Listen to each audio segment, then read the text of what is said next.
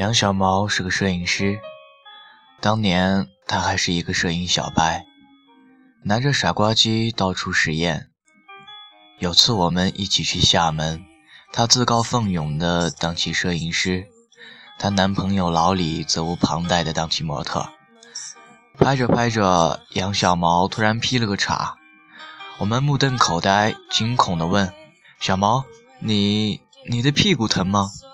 小毛同志四十五度向上翻白眼，说：“你们懂个屁，这个叫拍摄角度。”回来后，我们一起导照片，我眯着眼睛端详半天，疑惑地问：“小毛，你这张照片老李在哪里呀？”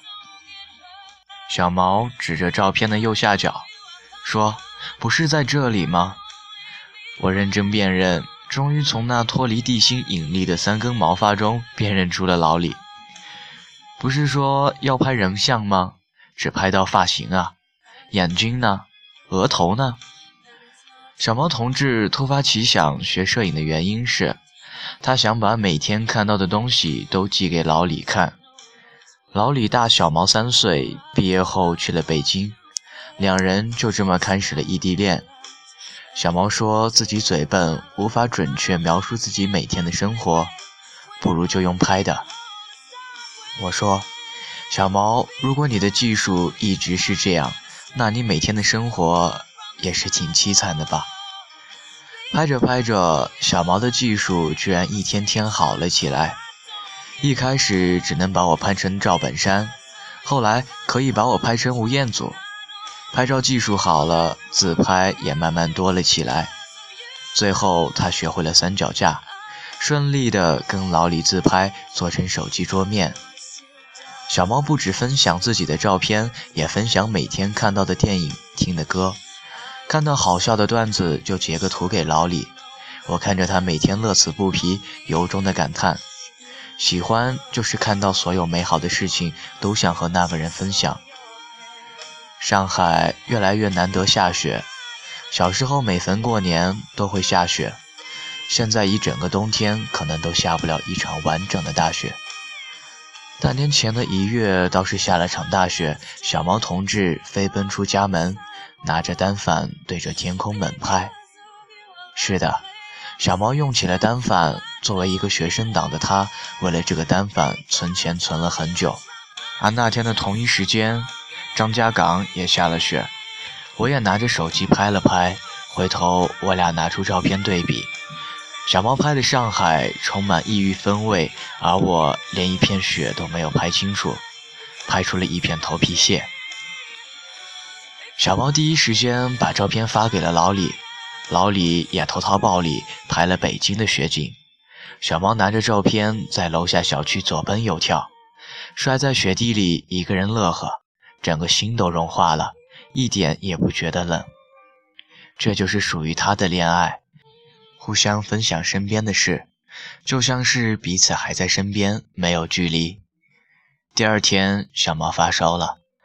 小毛抱怨着想把自己的人生都分享给老李的想法生活着，可慢慢的，老李不想听了。小毛分享歌给老李，说每首歌都代表自己的心情。老李刚开始还会分享回一首歌，后来变成了一个晚安的表情回复。小毛分享照片给老李，老李也不再发回一张照片，也就是发个我知道了。再后来的小毛话还是那么多，老李却只有一个表情了。他俩第一次吵架，就是因为旅行时小猫带了一套设备太沉了，超重了。本来一件小事，最后吵得越来越凶，话题从行李超重变成了你喜欢的东西不代表我喜欢，再变成最近工作忙，我想留下就得拼命做业绩。那时候小毛还没有毕业，老李说的话太遥远，渐渐的吵不动了。航班的时间也过了，异地恋每次相处，对另一个远来的人就像是旅行。小猫去北京，老李总是加班，他就一个人把北京逛了个遍。拍完故宫，拍长城，拍完三里屯，又去拍西单。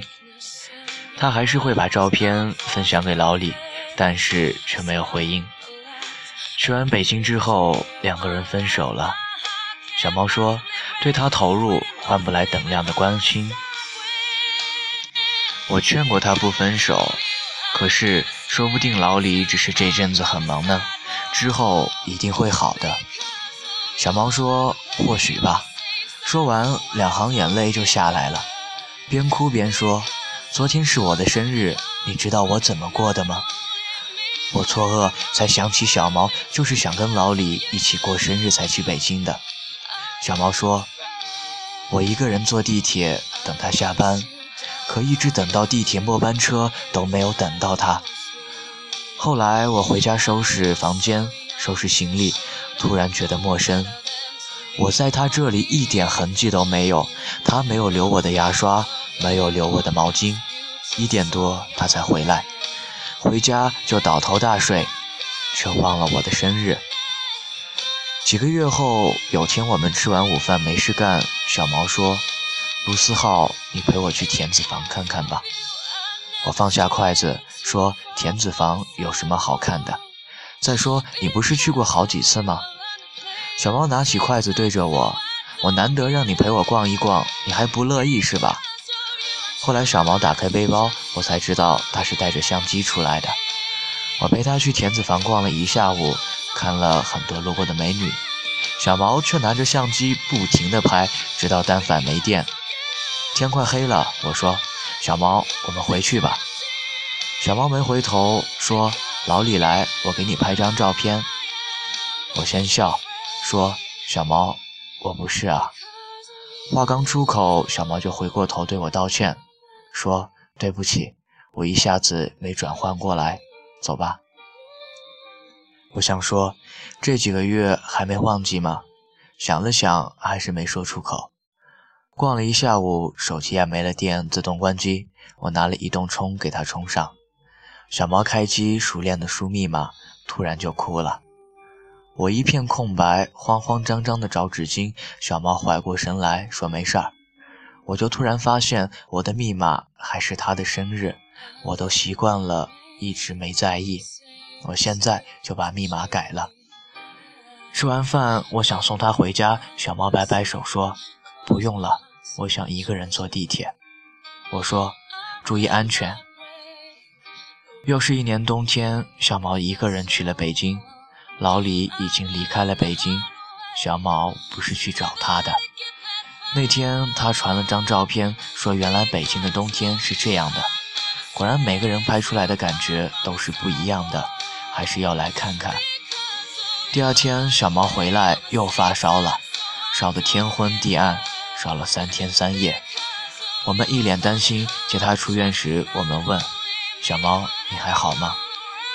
小毛突然间蹦了起来，说：“你看，我好着呢，我觉得我重生了。”回到家，小毛把自己所有的相册都上了个锁。把朋友圈分享的歌都删了，卖了自己的相机，退了在上海租的房子。我担心小毛发信息给他，小小毛回道：“有时候，就算你站到了那扇门前，你也不想再开门了。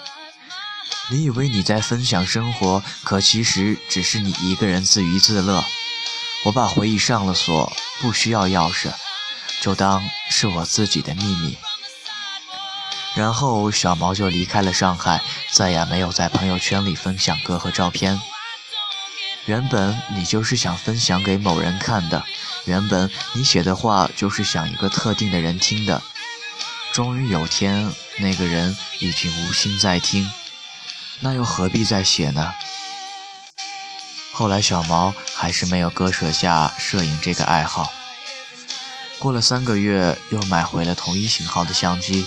几个月后，我们再聚，他说还是同一型号的相机用的顺手。我问你还会再把照片分享给老李吗？小毛摇摇头，叹口气，不知道是想起往事还是如释重负，最后笑着说不会了。小毛说，第一次觉得照片是为了自己拍的，歌是为了自己听的，这样的感觉也不错。我知道你也曾像小毛一样，把听过的演唱会录给他听，把自己的故事分享给他，看到一个好笑的段子就艾特他，就连沉默背后都有无数的话想说，就怕遗漏了自己生活中有趣美好的点滴。但故事总得说给懂的人听，就算那时故事都与他有关，现在也是千言万语再不提及。最后，小毛说：“我已经跟那段往事告别了。”我点头说：“我明白。”就像那时漫天飞雪，想拍给你看；那时听到好歌，想唱给你听；那时激动的情绪，希望不用别人说都有人懂。喜欢的就是看到所有美好的东西，都想和你分享。后来，走廊被黄昏染色，冬天被大雪唤醒。思念被歌曲收藏，却再也找不到分享的人。告别就是看到所有美好的东西，也不会再和你说了。mistakes that you did. I will not let myself cause my heart so much more.